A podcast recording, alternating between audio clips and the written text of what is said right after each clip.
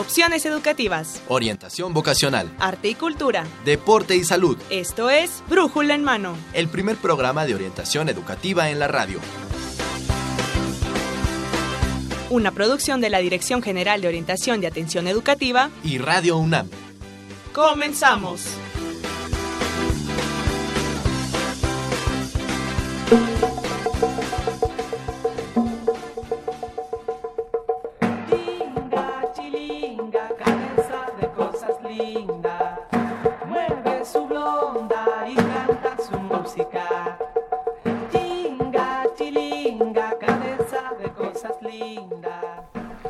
Hola, ¿qué tal amigos? Muy buenos días tengan todos ustedes. Hoy, lunes 24 de julio de 2017, vamos a transmitir el programa número 1099 de Brújula en Mano, el cual es una coproducción entre la Dirección General de Orientación y Atención Educativa y Radio UNAM. Yo soy Saúl Rodríguez y bueno, pues este eh, iniciamos una nueva etapa en nuestro programa con una nueva propuesta eh, de radio que bueno pues esperemos que, les agrade. Eh, ya más adelante pues verán cómo está más o menos conformada. Básicamente van a ser eh, tres bloques. El, primero tratará o, serán temas de orientación educativa pues como pueden ser desde orientación vocacional beca servicio social bolsa de trabajo o algunos temas este, de los ámbitos de, la orientación educativa como psicología, sexualidad, todo esto. El segundo serán proyectos juveniles donde participan jóvenes universitarios como becas, aulas virtuales, olimpiada de conocimiento, etcétera, ¿no? Y el tercer bloque son carreras de la universidad, las carreras que se imparten en nuestra universidad, qué hacen, cómo lo hacen, quién lo hace. Y bueno, pues eh, para iniciar este programa, como ya es tradicional, pues tenemos nuestra sección de orientación en corto y tenemos aquí de derecha a izquierda a nuestra compañera Marina Estrella, que ya ustedes la conocen ampliamente. Marina, ¿cómo estás?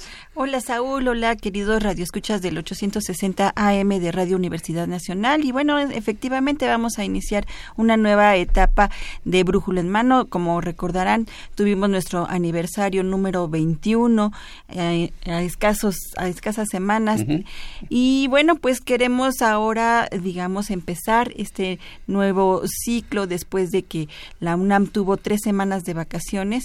Sí. Pues eh, iniciamos ahora un nuevo periodo, un nuevo periodo eh, eh, no solamente escolar, sino también aquí en Brújula en Mano vamos a iniciar una nueva etapa. Esperemos les guste, esperemos la información que ahora les traemos también sea de su agrado y de su interés.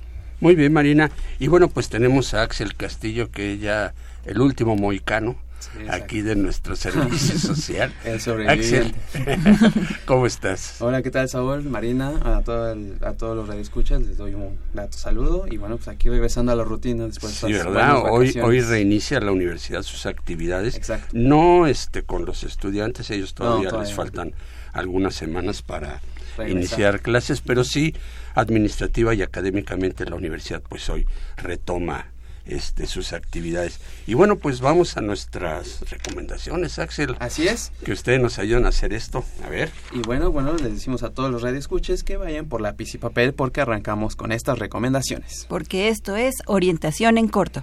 La Dirección General de Cómputo y de Tecnologías de Información y Comunicación invita a todos los niños a su curso de verano Cómputo y Tecnología para Niños y Jóvenes, el cual tendrá lugar del 31 de julio al 11 de agosto. Y bueno, la Facultad de Psicología realizará la plática Recuperando Saberes y Prácticas Psicológicas en México y América Latina, en el cual se participarán 35 ponentes de diferentes países. La cita es este primero y 2 de agosto de 10 a 14 y de 17 a 20 horas en el auditorio Silvia Macotela. También la Facultad de Química invita a su jornada de investigación e innovación 2017 que se celebrará del 4 al 8 de septiembre y dentro de esta jornada habrá una feria de la química, investigación experimental e innovación. Así que las bases de esta convocatoria saldrán este 18 de agosto, así es que bueno, pues visiten la página de la Facultad de Química por si ustedes están interesados en participar en esta feria de la química investiga, experimenta e innova. Muy bien, y para todos los interesados en la realización de cine, pongan atención porque el Instituto de Investigaciones Sociales ya abrió el segundo concurso de cortometraje. La seguridad está en corto. La recepción de proyectos es del 3 de noviembre y habrá grandes premios monetarios para los tres primeros lugares. Y para todos aquellos amantes de la naturaleza, bueno, pues que creen, el Instituto de Biología realizará sus primeras vacaciones biodivertidas en el Jardín Botánico, la cual estará abierto a todo público. Se realizará del lunes 31 de julio al 11 de agosto, así que bueno, pueden asistir para este, tener un rato agradable con la naturaleza. Y si a usted le interesa el deporte, pues la Dirección General del Deporte Universitario realizará el taller Biomecánica de la Carrera. Así es que si está interesado en temas deportivos, estará abierto este taller universitario dirigido a público en general y los días jueves, viernes, sábados del 27 de julio al 26 de agosto se está ya realizando este taller. Muy bien, Marina. Y bueno, también les recordamos a todos los radioescuchas que la UNAM organiza los ya famosos recorridos en bicitren, los cuales se realizan todos los lunes de doce y media a una y media y salen del mural El pueblo a la universidad, la universidad al pueblo. Y bueno, pasamos a temas culturales porque les recordamos a todo nuestro público que tienen hasta el 30 de agosto para visitar la exposición de Cándida Hofer en México, en el antiguo Colegio de San Ildefonso. La entrada al público en general es de 50 pesos, pero también hay, existen descuentos a estudiantes y maestros. Bueno, después de haberle recomendado estas actividades académicas, ahora le vamos a recomendar algunas y recomendaciones, valga la redundancia, culturales. Así que bueno, pues los invitamos al Museo del Chopo porque se está presentando la exposición del verbo estar de Magali Lara, Lara, perdón. La exposición cuenta con pinturas y fotos de la artista mexicana y estará hasta el 3 de septiembre. Así es que bueno, si usted sigue de vacaciones, esta es una opción cultural para usted. Muy bien, y en el no muy conocido pero interesante Museo del Objeto se está presentando la exposición ¿Qué te tomas? Las bebidas mexicanas en el que se podrán ver más de 80 bebidas embriagantes dentro de la historia de México. Así que si quieren embriagarse de conocimiento, pues esta es la oportunidad. Y bueno, por último, pero no, menos importante, en el Museo de Arte Moderno se encuentra la exposición Rufino Tamayo, El éxtasis del color, a la que se podrá observar el trabajo del artista mexicano durante toda su vida. La exposición estará disponible hasta el 27 de agosto, así que ya tienen lugar eh, para visitar estas vacaciones. Y bueno, pues la Dirección General de Orientación y Atención Educativa, de la cual pertenece este programa Brújula en Mano, tiene preparados ya diversos talleres para ustedes a través del Centro de Orientación Educativa.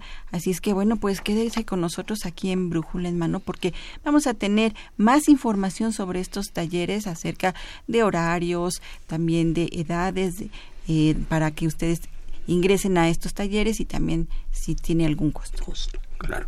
Y ahora pues nos vamos, pero les recordamos que en el 55 36 89 89 y 55 36 43 39 pueden obtener más información de estas actividades. O también nos pueden seguir en nuestras redes sociales como en Facebook, nos pueden encontrar como Brújula en Mano y en Twitter como arroba Brújula en Mano. O pueden escribirnos a brújula en mano arroba hotmail.com por cualquier recomendación, duda o este, eh, pues alguna recomendación que quieran darnos. Así es, porque nosotros nos vamos en este momento, Axel, ya terminamos esta orientación en corto, estas recomendaciones de esta semana, ojalá les haya gustado, si quieren más información, ya lo dijo Axel, nos pueden marcar al 5536 8989 5536 4339, les tenemos toda la información ahí en nuestros teléfonos. O véanos estamos transmitiendo a través de Facebook este orientación, este brújula en mano. Así que pues ya nos vamos, nos despedimos. Exacto. Pues regresamos los micrófonos a brújula en mano y pues muchas gracias muchachos, muchas gracias. Sí, nada, Este, tenemos aquí eh, que continuar con una cápsula este, introductoria para el tema que a continuación vamos a tener. Adelante, por favor.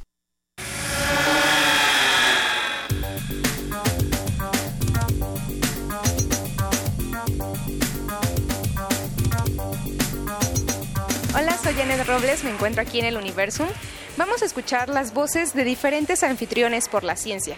Vamos a dar un pequeño recorrido a lo que es el Universum. Los invito a que nos acompañen y ustedes están aquí en Brújula en Mano. Pues lo más importante es su interés por la ciencia y por la divulgación de esta. Eh, son estudiantes de nivel licenciatura y que, que cubran ciertos requisitos como la edad, menores de 26 años, tener el 50% más de créditos, tener un promedio de 8 o más y obviamente traer algunos documentos que se le piden como la CUR, acta de nacimiento, una carta de motivos, currículum vitae. Eh, la convocatoria está abierta para cualquier estudiante de nivel licenciatura de cualquier universidad de México y el perfil que se requiere es de cualquier carrera. No hay este este programa da la facilidad de que se puedan este, repartir en cualquier, en cualquier sala independientemente de su carrera.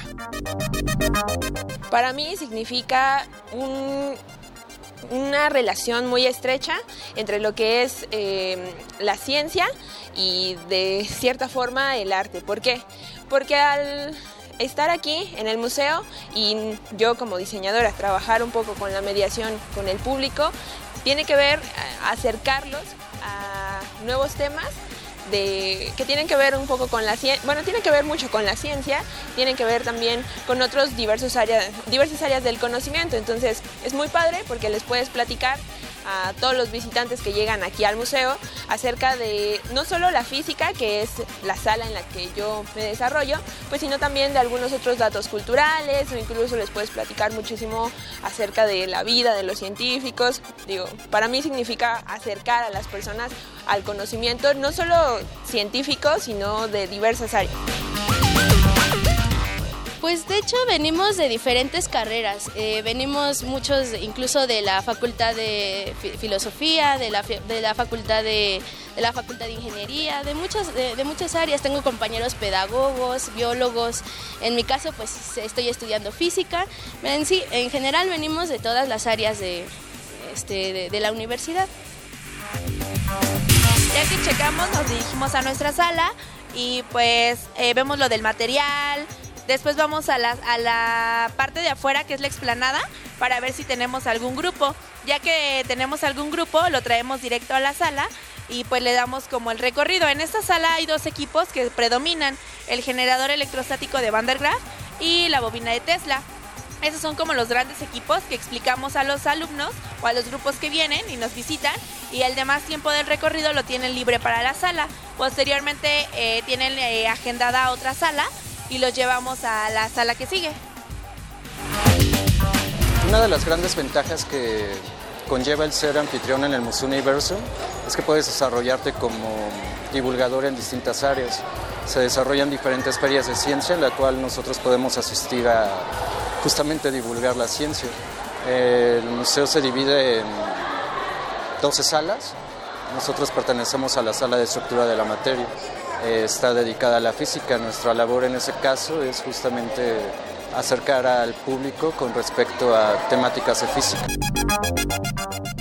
Hay 12 salas temáticas en Universum y también un espacio infantil, un planetario José de Lerrand y un, un espacio de atención al visitante. Entonces tienen una, un abanico de oportunidades para ser becario en Universum curador educativo de las salas dentro de Universum no solamente es cuidar el conocimiento, también mediarlo para los diferentes tipos de público, pero también dado que no se puede actualizar todo el tiempo las salas, es generar eventos, talleres, proyectos, demostraciones para ofrecer nuevas experiencias a los visitantes. Incluso capacitar a los anfitriones en nuevos temas y generar experiencias significativas para nuestro público visitante. Eh, mi actividad dentro del Museo de Ciencias Universum es estar en producción radiofónica. Eh, digamos, estoy a la par en el estudio cuando llegan los locutores. Asimismo, edito cápsulas que se transmiten a nivel nacional en radio, a través de Radio Fórmula o Imagen Radio, que se llaman una sola pregunta y que tienen que ver con temas de índole científico porque hay este, comunicólogos, hay diseñadores gráficos, hay químicos como yo, hay historiadores, hay de todas las áreas. No, también ha, ha- ha habido este, becarios por la ciencia de otras universidades, no recuerdo cuáles, pero pueden acercarse a, a preguntar y bueno, en la oficina de becarios los pueden canalizar para ver en qué área se sienten más eh, seguros para cumplir con las funciones de un becario.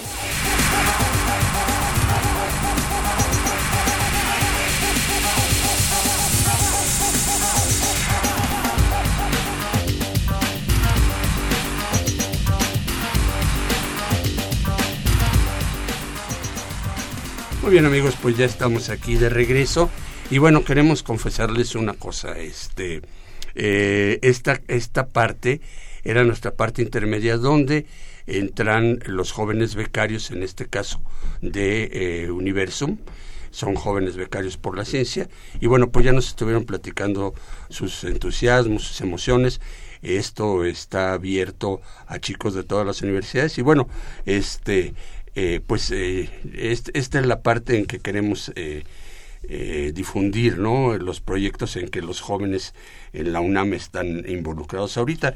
Y bueno, pues antes de continuar, eh, tengo el agrado de presentar a mi compañera Dora María García. Dorita, ¿cómo estás? ¿Cómo te fue de vacaciones? Pues muy bien, muy contenta con nueva pila, aquí con nuestros amigos de Brújula en Mano y bueno, como siempre Nuestra la UNAM. Universum, a la vanguardia y esta nueva propuesta de radio que tenemos que espero que a nuestros amigos les agrade porque porque está hecho con cariño y, y todo lo que se hace con cariño está bien hecho. Claro, claro, sí, bueno, pues son temas que ustedes, este, eh, los orientadores nos tienen que ir alimentando. ¿no? Claro, y sobre todo también el público que nos ha pedido muchas cosas, los maestros, los orientadores y bueno, pues este es un programa para ustedes. Bueno, muy bien, pues entonces vamos a nuestra sección de orientación educativa, donde tenemos como invitado al licenciado Marco Bonaparte Madrigal.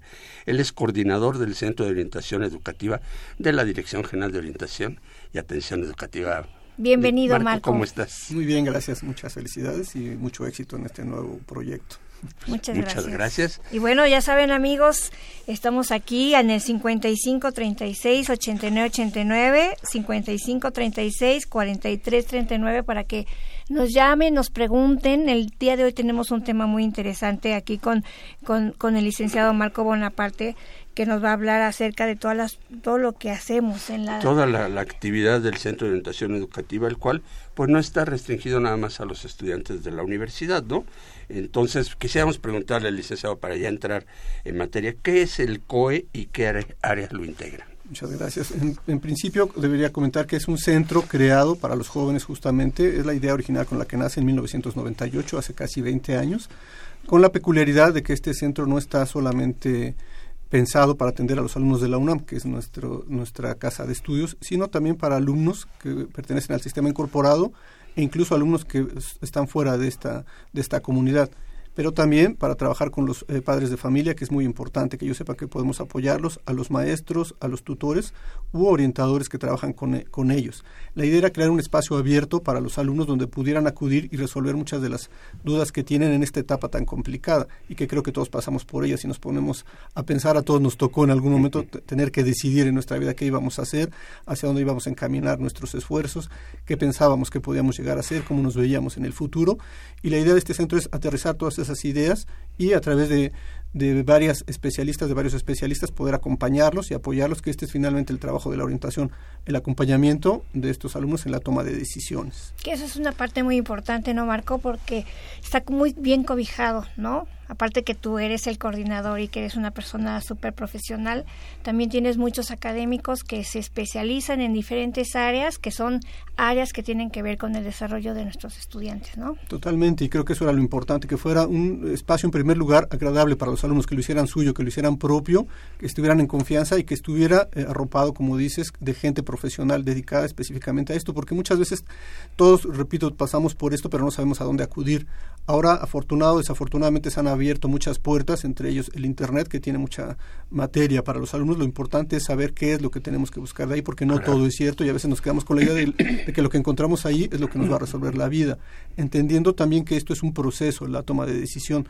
Como comentaba, en nuestra época, hace algunos años nos tocó hacer esta toma de decisión. Yo incluso fui al centro cuando todavía no existía como un centro, este, cuando no era la Dirección de Orientación Educativa. Y eh, pude ser parte de este proceso que es muy importante, en el cual a veces se decía tenías que elegir como sumo cuidado, quizá eso es importante, pero no en el hecho que se manejaba antes, que era como una toma de decisión en la que te iba a marcar el resto de tu vida, que te ibas a casar prácticamente con lo que estudiabas y de ahí ibas a vivir. Entonces eso genera mucha angustia en los alumnos y a veces no saben a dónde acudir, con quién acudir. Nosotros creemos que este centro les puede brindar este apoyo, sobre todo a los jóvenes que ahora no se quieren casar. Entonces creo que eso ya es una ventaja, ya no se van a casar. son muchos. Son muchos, pero que tienen esta posibilidad pues de encontrar información de primera mano, información oportuna sobre todo, e información que les va a ser importante para esta toma de decisión, hacerla más fácil sobre todo, en el entendido de que cualquiera podemos equivocarnos y que no pasa nada, pues a final de cuentas si te equivocas, lo peor que puede pasar, eh, que para en mi caso no es tan peor, pues es eh, tener un año de experiencia más en tu vida y poder hacer una toma de decisión que también en el centro nos podemos apoyar. Es crecimiento, es experiencia y al final te puede servir para eh, nuevamente modificar este camino que, que habías elegido. Y es que sí es algo muy importante, estos chicos digo, están apenas física y socialmente eh, pues creciendo y de repente tienen que tomar una decisión de vida, ¿no? Entonces es ahí el problema y qué bueno que existe un centro de este tipo donde, bueno, de alguna manera hay un, una, una orientación hacia algún lado, ¿no? Dices, bueno. conformada por este equipo de profesionales y sobre todo, como comentaba también al principio, que no solamente es para ellos, que sepan que los papás también pueden Ah, tener, también. tener algo que ver ahí. Tienen un papel muy importante desde casa, eh, desde formarlos, desde acompañarlos, desde escucharlos.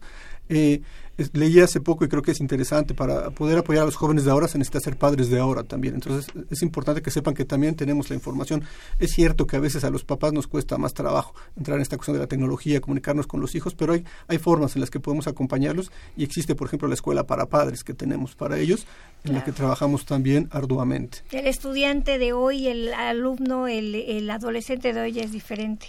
Decíamos hace ratito que hay algunos servicios en, en el COE. ¿Podríamos decir, decirnos las principales áreas que, que atiende el Centro de Orientación Educativa? Con todo gusto. Para facilitar esta toma de decisión, este proceso en los alumnos, dividimos el trabajo básicamente en tres áreas.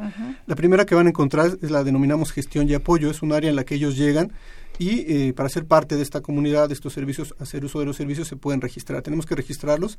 Utilizamos ya varios sistemas automatizados que nos permiten saber qué tipo de alumno es el que nos visita y cuáles son los principales motivos. Este es el primer lugar donde van a tener contacto con ellos y de alguna manera les van a poder resolver dudas de manera muy general sobre los servicios que ofrece la universidad en general, en particular la secretaría a la que pertenecemos y en especial la que tiene nuestra dependencia, como cuestiones de becas, de eh, orientación educativa, de servicio social, de bolsa de trabajo, que son las áreas que conforman nuestra dependencia.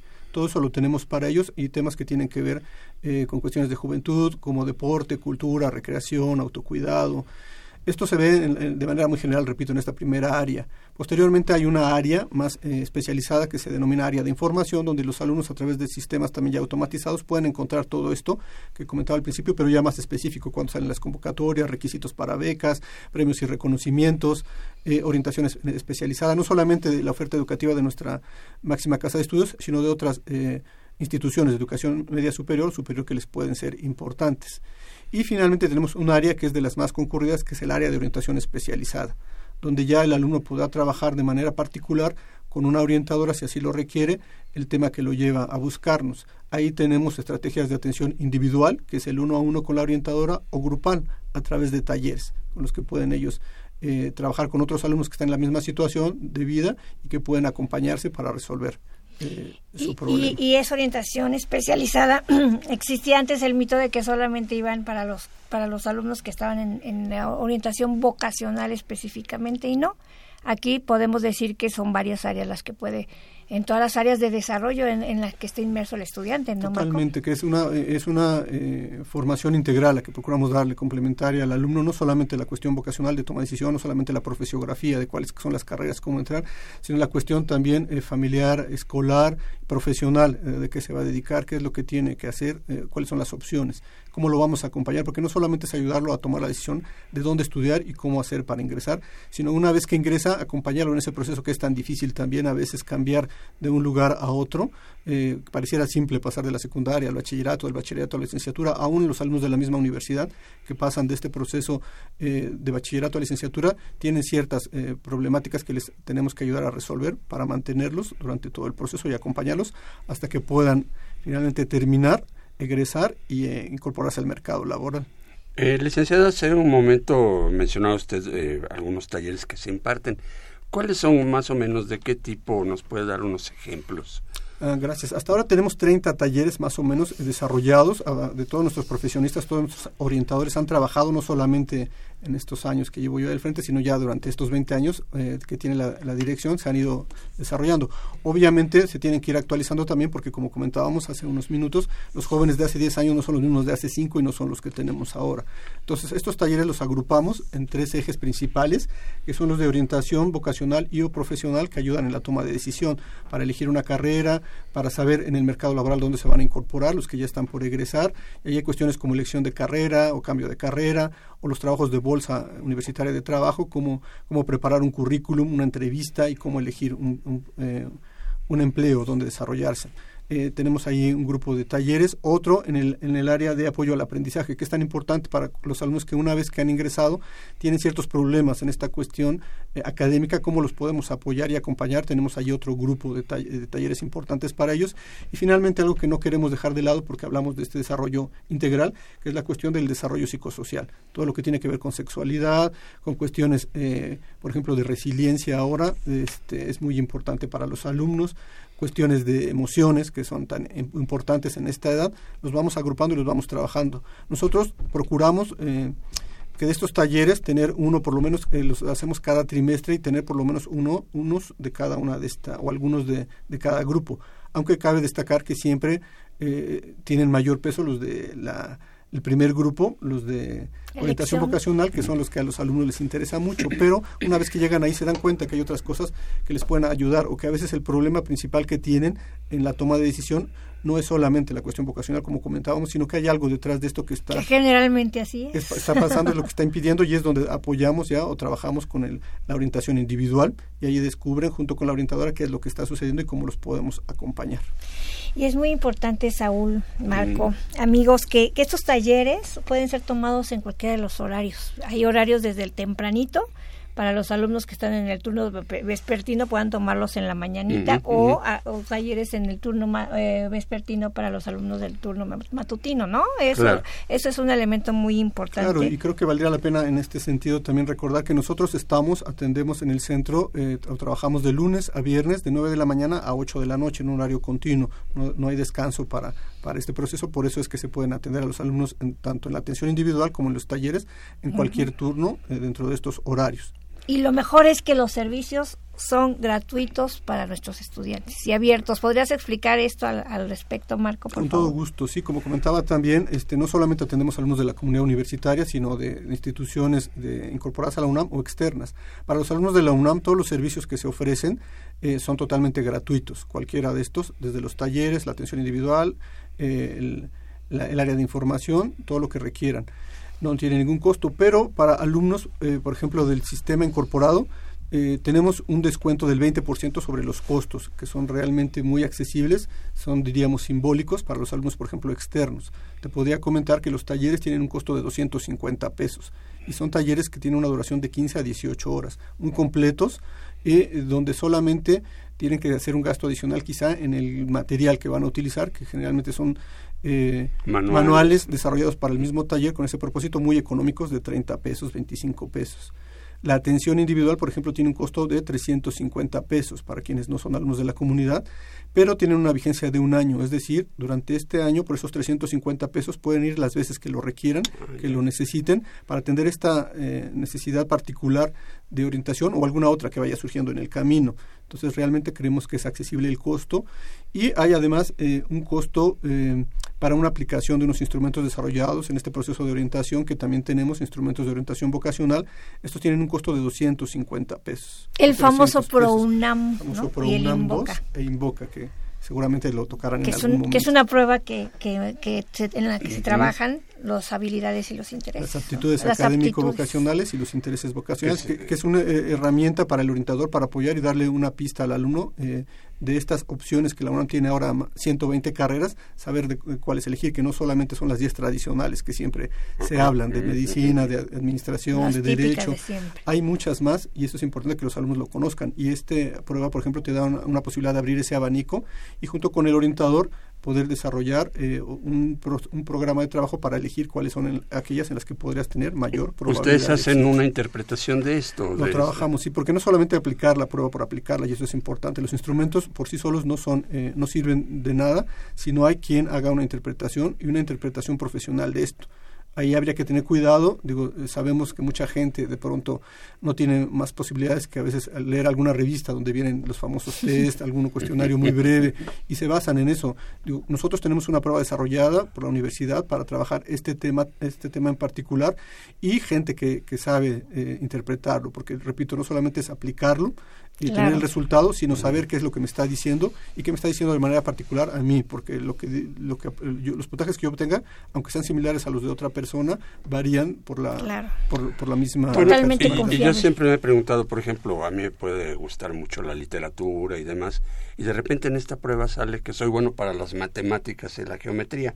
¿Qué, qué sucede? O sea, ahí es que esa es una parte muy importante, Saúl, porque las pruebas psicométricas solamente son un elemento de muchos elementos que el joven tiene, que considerar, ¿no? Por eso lo que bien decía el licenciado Marco Bonaparte es muy importante porque a final de cuentas es depende mucho, pueden ser los, los resultados muy similares entre una y otra persona, pero su contexto, sus experiencias, otras áreas que también son muy importantes considerar al momento de elegir una carrera son importantes. Entonces ahí es donde podemos buscar lo realmente importante, la eh, Para agregar o puntualizar, como comentaba Dorita, esta, la, toma de decisión, la orientación es un proceso, como comentaba, no es de un día para otro, como a veces creemos que esto nos va a resolver la vida. No es la panacea, no es, les decimos a los unos, ni es una, una, carta astral, ni una bola mágica que te va a decir. Así es. Es parte de un proceso, es porque esto es multifuncional, es como una pieza del rompecabezas, pero es una pieza importante que, que te puede ayudar a resolver y que en este sentido que comentaba Saúl también te permite ver eh, o conocerte un poco más, tener información sobre lo que tú tienes,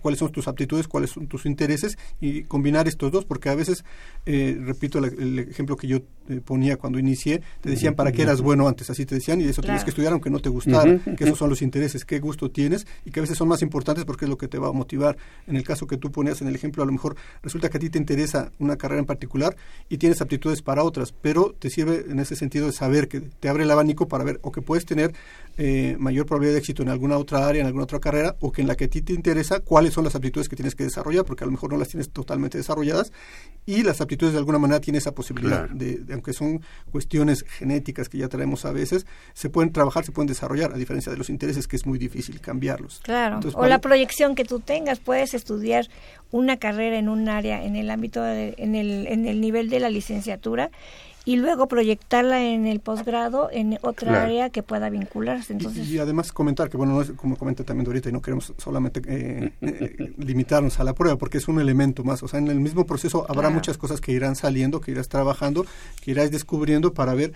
Y algo que es muy importante, y que creo que vale la pena decirlo también, eh, puede surgir en algún momento que no solamente la UNAM sea una opción para ti, porque la UNAM es, cierto que es la mayor casa de estudios, que tiene muchas carreras, pero no es para todos. Y eso no quiere decir que no tengas éxito el, estudiar en otro lugar. Y eso es importante que se resuelva también con la orientadora, porque a veces queda marcado por la familia, siempre te ponen ese peso encima de que si no entras a la UNAM, este, ya fracasaste en tu vida. Y la verdad es que no. Hay muchas otras opciones, afortunadamente, y esto también es un proceso que se tiene que trabajar con el alumno y con los papás si es posible.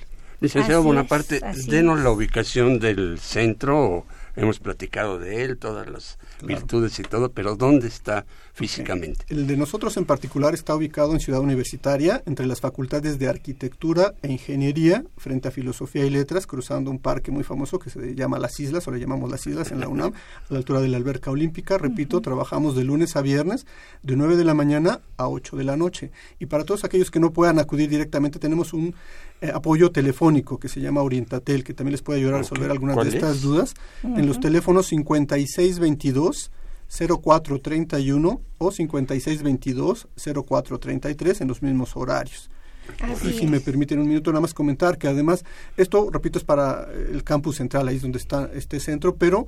Central hablamos de ciudad universitaria. pero gracias al éxito del modelo como tal, se han replicado este modelo en diferentes centros, cada uno con sus peculiaridades, cada uno con las necesidades particulares de la escuela donde fue creado, pero que también es importante que los alumnos de la UNAM conozcan que hay un centro a lo mejor cerca de ellos o la comunidad en general.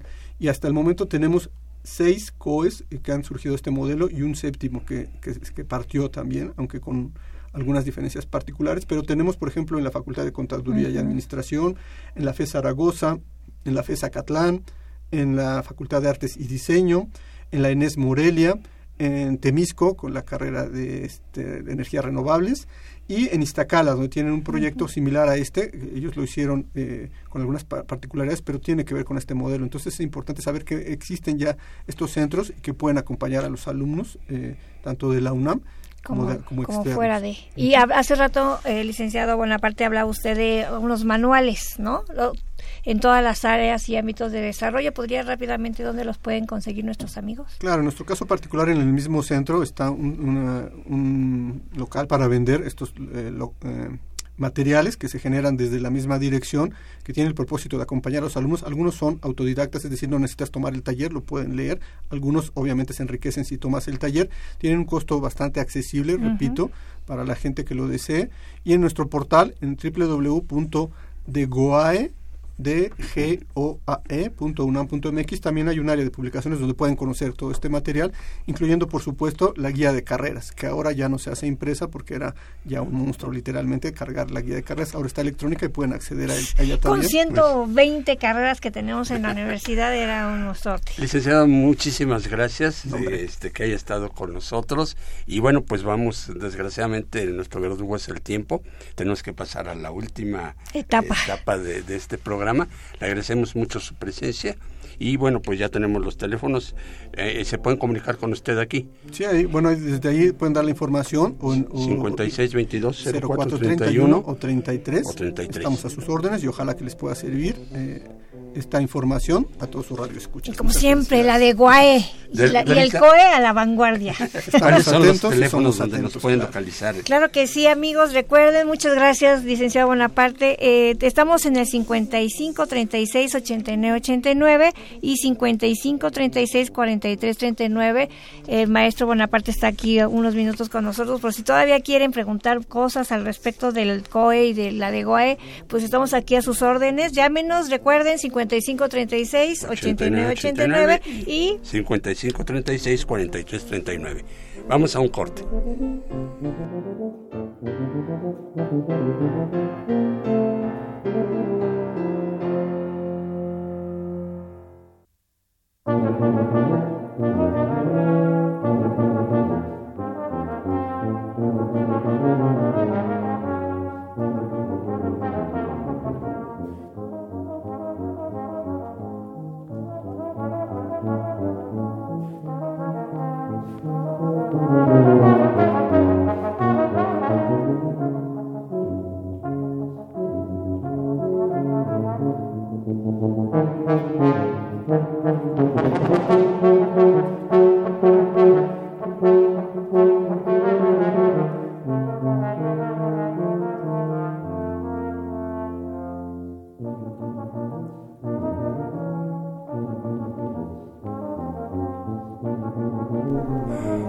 Muy bien amigos, pues ya estamos aquí de regreso con la última etapa de nuestro programa de nuestro nuevo formato y este y muy bien queremos darle la bienvenida a nuestra invitada del día de hoy. Nos acompaña la maestra Alejandra Castillo Alanís eh, eh, que viene de la unidad de investigación en ciencia forense especializada en el área de química forense a la cual pues le doy la más cordial bienvenida. Gracias por estar aquí bienvenida. Muchas gracias por la invitación. Bienvenida. Le agradecemos mucho porque sabemos que hoy es un día muy agitado para ustedes este allá en, el Ciudad Universitaria, ¿no? Sí, eh, hoy estamos iniciando con el, proceso de selección para los estudiantes de esta nueva generación que está por ingresar a la licenciatura. Entonces sí es un día bastante complicado para eh, en cuanto a tiempos y todo esto, preparando el examen de ingreso de los alumnos y todo. Pero bueno, pues no, no la dilataremos. no, no se preocupe, no se Esta Es, una, es una licenciatura súper linda, a mí me encanta, que, que es la licenciatura en ciencia forense y de la cual vamos a hablar en los próximos minutos, amigos, así es de que si quieren saber sobre esta licenciatura y tienen dudas al respecto, llámenos al 55 36 89 89 o 55 36 43 39, que está aquí la maestra Alejandra Castillo para contestar estar todas sus dudas. Y maestra, bueno, para comenzar, eh, ¿cuál es el objetivo de una carrera de este tipo en un país como el nuestro y en este momento? Sí, en un país donde nos hace mucha falta eh, esta parte de las ciencias forenses, ¿no? El objetivo de esta carrera es formar profesionistas capaces de coordinar y dirigir una investigación científica, ¿no? Justamente apoyado en esta parte de la ciencia. Eh, esto es muy importante porque pretende que estos profesionistas integren conocimientos y resultados en lo que se refiere a la parte de cadena de custodia, lo que se eh, todo esto con un fundamento científico y jurídico, ¿no? es eh, digamos, darle un poco de profesionalismo que lo tiene la parte de servicios eh, forenses en México, pero impulsar esa parte con un científico dedicado a esta parte. Y más por, digo, viniendo de la universidad, ¿no? De nuestra universidad. Siempre que hablamos de ciencia forense estamos hablando de un delito y quizás o sea de, de algún fallecimiento. Eh, no necesariamente. Podemos hablar, sí, de un delito, pero no necesariamente tiene que ver con, con muertos, con homicidios, con no. Podemos hablar de, de delitos de este tipo, eh, pero también de delitos fiscales, por ejemplo, ¿no? O de mm. delitos administrativos, ¿no? Eh, sí todo englobado en el ámbito legal, que tiene que ver con la parte de, de los delitos, pero no propiamente o no exclusivamente de, este, de la parte de, de, muertos. ¿no? Y un análisis científico es que generalmente las personas eh, que ven la televisión uh, ubican la ciencia forense con todos estos programas que se ven en la televisión de resolución de crímenes y demás, pero no, hay muchas áreas y es mucho más rico, va más allá de, ¿no? Sí, va más allá de...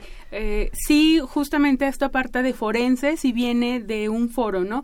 De hablar de la parte de, de los tribunales, de un juzgado, de un juicio, de la parte jurídica, pero no eh, propiamente todo enfocado a esta parte de sangre o de, lo que, criminología. de crímenes, ¿no? Sí. Okay. es, es una carrera súper interesante. Yo sé que, que, que, es una carrera que, que se estudia en diferentes facultades, quisiera que ahondar un poco más en ello, que nos platicara cuál es la duración de la carrera, en cuántas facultades se imparten las clases, cómo es su ingreso, todo este tipo de cosas que a nuestros alumnos les interesa mucho. Sí, claro. Eh, propiamente eh, la licenciatura en ciencia forense depende de la Facultad de Medicina, ¿no? Eh, es una licenciatura que se imparte en la Facultad de Medicina. Y sí, para la creación de esta carrera, eh, se hizo un, eh, un comité académico eh, que es quien eh, toma ciertas decisiones de parte de, de, lo que se hace en la carrera. está formado por o está integrado por personas de otras facultades. Diferentes este, especialidades. Sí, claro, de, vienen personas, pues, bueno, están de la Facultad de Medicina, de la Facultad de Química, de la Facultad de Ciencias, de, Derecho, de Psicología y de Filosofía y Letras. Pero propiamente la carrera no se imparte en todas estas facultades. Ah, Hay un edificio sede de la licenciatura que se encuentra muy cerca del Metro CEU, es un edificio nuevo y ahí se imparte la, la carrera. Ah, ok. Entonces no es una carrera de ingreso directo. No, no es una carrera de ingreso directo. Ok, ¿qué tengo que hacer yo, por ejemplo, que soy estudiante, fuera estudiante de psicología y quiero eh, dedicarme a la ciencia forense? Justamente eso, eh, ver, bueno, tener eh, ya su lugar en alguna de estas facultades que integran eh, el comité académico y eh, hacer un examen de ingreso, ¿no? Eh, hoy justamente eh, para los alumnos que están interesados en esta carrera y que ya tengan un lugar en alguna de estas facultades, tanto de medicina, de química, de ciencias y estas Derecho, psicología, filosofía y letras. Tendrían que ingresar a la página de internet de la licenciatura y eh, solicitar su registro para hacer su examen de ingreso, ¿no? Entonces, el día de mañana se presenta el examen de ingreso de estos estudiantes. Pero es particular, un examen de ingreso particular para la carrera Para de la- ciencia sí. forense. Esa parte del examen de ingreso a la licencia. Sí, esa parte. Ahí evalúan eh, conocimientos de matemáticas, de física, de química, de biología, algunas cosas de métodos de investigación que deben de conocer los alumnos de manera general. Y se hace también un examen de comprensión de lectura de inglés y de español. Eh, los alumnos que tengan mejores promedios, se seleccionan estos alumnos de mejores promedios y eh, se hace un examen psicométrico a estos alumnos. ¿no? Eh, ya que hayan pasado el examen psicométrico, eh, Una entrevista. se hace una entrevista eh, en donde participan eh, personal de la Facultad de Medicina que está en el área de Psicología y Salud Mental, un profesor de la, eh, de la licenciatura y un psicólogo, ¿no? Este, están dentro de la entrevista, se ve el perfil de los estudiantes y de ahí se seleccionan eh, a 32 estudiantes. Eso le iba a preguntar 36. cuántos seleccionan de todo. Es un proceso muy exhaustivo, pero sé que la matrícula es sumamente Sí, limitada. ¿no? En realidad hay... Cuesta muy caro cada estudiante. Sí, cuesta de- muy caro cada estudiante. Y en realidad es una carrera de tiempo completo, ¿no? Los alumnos eh, pueden estar, como en muchas de las eh, facultades de, de la universidad, pueden estar pues prácticamente todo el día en clases, ¿no? ¿Y Con cu- algunos cuánto- espacios. ¿Cuánto es la matrícula que ingresa en, la gen- en cada generación? Eh, Aprox. Pues más o menos entre 35 y 33 estudiantes. ¿Cuántas generaciones ya llevan? Eh, ahorita acaba de terminar créditos la primera La primer generación, generación. ¿no? Y está por ingresar la quinta generación de la carrera. Pero imagínate, cada año Treinta. 35 alumnos. Bueno, Pues sí, es 30 y que es 30. necesario realmente garantizar esa profesionalización, porque si Claro. somos este, ciertos, pues ha habido mucha corrupción dentro de este ambiente de la ciencia forense, bueno, de los juzgados y todo esto, ¿no? Y qué bueno que, que la universidad se aboca a Y profesionalizar. son tan exhaustivos que hacen verdaderos profesionales desde el ámbito científico, ¿no? Si no paso este, este filtro, este examen, ¿puedo regresar a mi carrera? Ah, sí, claro. Eh, es, justamente buena por pregunta. eso se pide que los alumnos ya tengan un lugar en alguna de estas carreras, porque además eh, es una carrera de alto rendimiento. Entonces los estudiantes tienen la obligación de acreditar todas sus materias eh, conforme van avanzando en los semestres. Entonces, si dentro de los primeros semestres ellos llegaran a reprobar más de tres materias en un examen extraordinario, pues ellos España. regresan automáticamente a su carrera de origen. Ah, o sea, sí los regresan. Sí, Sí los sí, regresan. eh, o sea, tienen que- que, ser eh, alumnos de alto rendimiento y por lo tanto tienen que tener un perfil. Por eso es esta búsqueda tan exhaustiva, ¿no? De tener un perfil de los mejores alumnos, ¿no? Sí, claro, porque eh, la carga académica es es pesada porque además es eh, una parte multidisciplinaria, o sea, pueden tomar la carrera de eh, introducción al derecho y después seguir con química, ¿no? Entonces tienen que hacer un cambio de switch los alumnos eh, que puedan eh, llevar como toda esta esta carga académica, ¿no? Oiga, maestra, ¿y alumnos del sistema de Universidad Abierta de Educación a Distancia No, aceptan? no, no. Todavía están- no está. No Quizá está en un futuro, pero quién sabe, ¿no? Por la por la misma dinámica que se lleva dentro de la carrera, ¿no? Sí, justamente de- como es una carrera de tiempo completo, claro. pues no, eh, la parte de universidad Sí, la abierta y a mayoría de la distancia gente que estudia en la Universidad Abierta, pues es, es trabaja personas que ya están ¿no? trabajando o, o, eh, o estudiando otra carrera a la par, ¿no? Entonces es muy complicado que los estudiantes eh, lleven esta parte, ¿no? Oiga, y en cuanto al servicio social, es igual como en el resto de las carreras que se tiene que empezar a llevar a cabo a partir del séptimo semestre. Para empezar, ¿cuántos semestres tiene la carrera? y Esta- si nos habla sí. del servicio social. Claro, esta carrera tiene una duración de nueve semestres. ¿no? Ok. Y los primeros semestres, pues los alumnos toman clase en el edificio sede de la licenciatura. Eh, los durante los semestres, eh, el sexto y el séptimo semestre, los alumnos hacen rotaciones por algunos eh, servicios periciales, por los tribunales, ¿no? Eh, para justamente eh, apoyar la formación que ya se les dio en el aula, ahora sí reforzarla como con prácticas, su ¿no? experiencia, Más o sí, menos. más o menos como prácticas. Y el noveno semestre es su servicio social. Hasta el ¿no? noveno Hasta el semestre. noveno semestre. O sea, a diferencia de otras eh, carreras dentro de la universidad que uno puede empezar a hacer su servicio social al tener partir de 75% de 75, créditos, ajá. en esta carrera no, ¿no? Justamente por la demanda que tiene eh, en cuanto a la carga académica, se eh, tiene un semestre especial eh, durante el noveno semestre para que los estudiantes hagan su servicio O social. sea, dura igual seis meses. Sí, exacto. ¿Y en, este- qué áreas, en dónde, cómo es eh, este rollo del servicio social? En este caso, los alumnos de la primera generación ¿Puedo esco- escoger o me mandan a donde sea necesario? hay como una un banco de instituciones que reciben a los estudiantes para que hagan su servicio social, ¿no? Entonces, en esta ocasión, eh, los alumnos irán al Consejo de la Judicatura Federal, al Tribunal Superior de Justicia de la Ciudad de México, tanto en, el, en la parte de servicios periciales del INCIFO como en los juzgados, en la Procuraduría General de la República, en la Procuraduría General de Justicia de la Ciudad de México, en la Auditoría Superior de, de la Federación, en la Comisión Nacional de Derechos Humanos, en el Instituto Nacional de Medicina Genómica van a ir algunos alumnos, eh, la Consejería Jurídica y de Servicios Legales del y también el, en el pues Instituto de Psiquiatría. Entonces, como verán, las es mejores una- instituciones para poder llevar a cabo este proceso tan importante que es el servicio social, ¿no? Claro, y los sí, para alumnos ponerle que... la cereza al pastel. ¿no? Así es. Los alumnos que egresaron de esta primera eh, generación son aquellos que ya ahorita cumplieron sus créditos y ya solo van a hacer su servicio social. Son 30 alumnos, ¿no? Entonces, estos 30 alumnos van a ir a todas estas instituciones a eh, prestar su servicio social propiamente.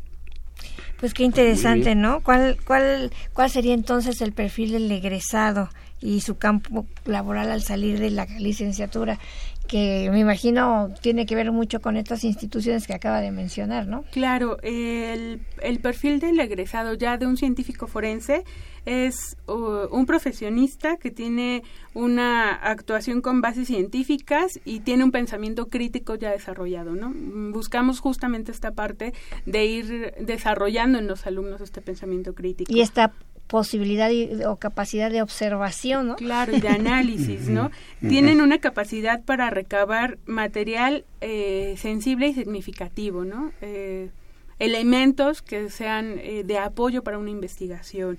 Eh, pueden procesar indicios, ¿no? Los alumnos eh, pueden llevar a cabo la verificación de los peritajes, ¿no? Ellos pueden leer un peritaje y decir eh, este peritaje de alguna de las áreas de las ciencias forenses eh, tiene estas inconsistencias o no cumple con esta con esta parte, ¿no? Los alumnos son capaces de llevar a cabo esta parte.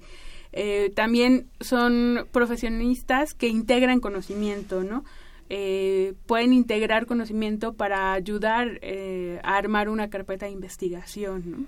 Eh, son alumnos, bueno, son profesionistas que también eh, se les eh, enseña mucho la parte de trabajo en equipo, ¿no? Justamente esto, ¿no? Que hace mucha falta en cuanto En este tipo de, de De ambiente, sí, claro. claro. Y es fundamental el trabajo en equipo, ya no solamente en esta área, sino en cualquier área de- profesional, el trabajo en Claro, equipo es pero aquí fundamental. se magnifica, ¿no? Claro. Sí, Este, y son alumnos que tienen un liderazgo, ¿no? O sea, tienen, eh, justamente pueden Pues sí. tomar la batuta en algo para que coadyuven con las investigaciones. ¿no?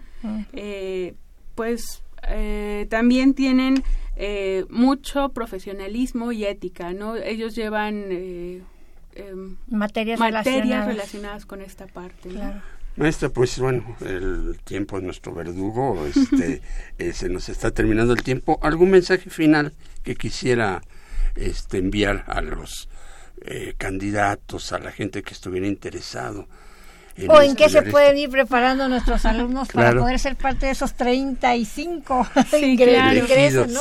Pues a a cualquiera de los estudiantes que nos estén escuchando eh, de su audiencia y que estén interesados en esta licenciatura, pues los invito a que eh, visiten la página de internet de la licenciatura, vean el plan de estudios, vean el perfil de ingreso y el perfil de egreso y si están interesados, pues adelante, que hagan ¿Cuál es su la página registro. de su La página es eh, cienciaforense.facmed ciencia forense todo todo seguido? junto, Todo sí. junto, con punto fac de Fac facultad de facultad y Med med, de medicina. medicina. Med Facmed. punto unam.mx.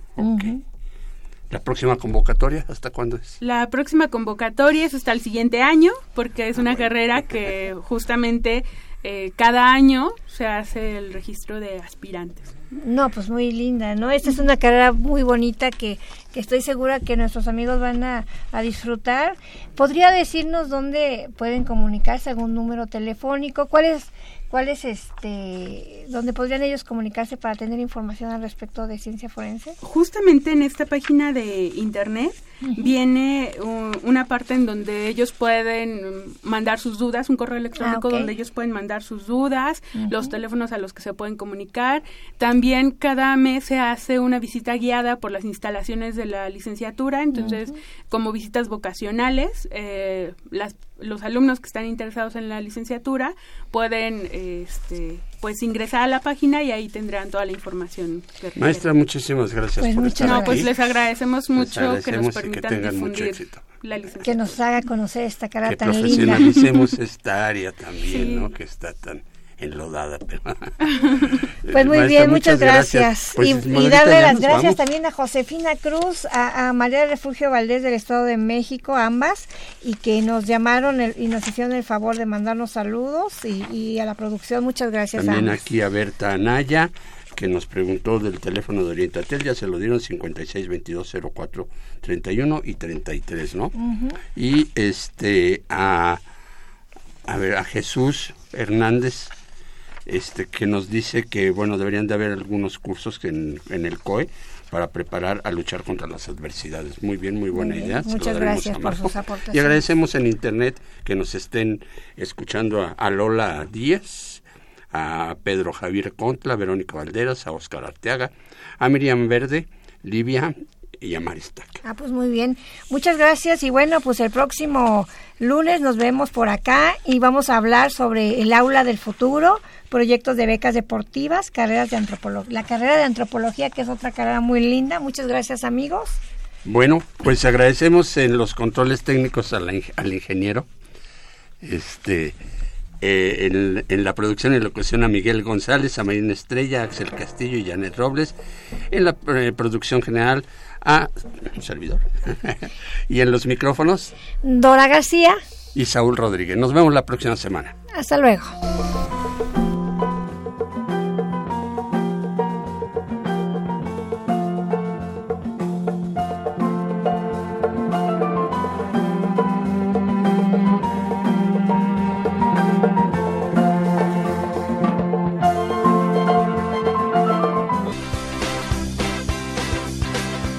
La Dirección General de Orientación y Atención Educativa, y Radio UNAM presentaron Brújula en Mano. el primer programa de orientación educativa en la radio.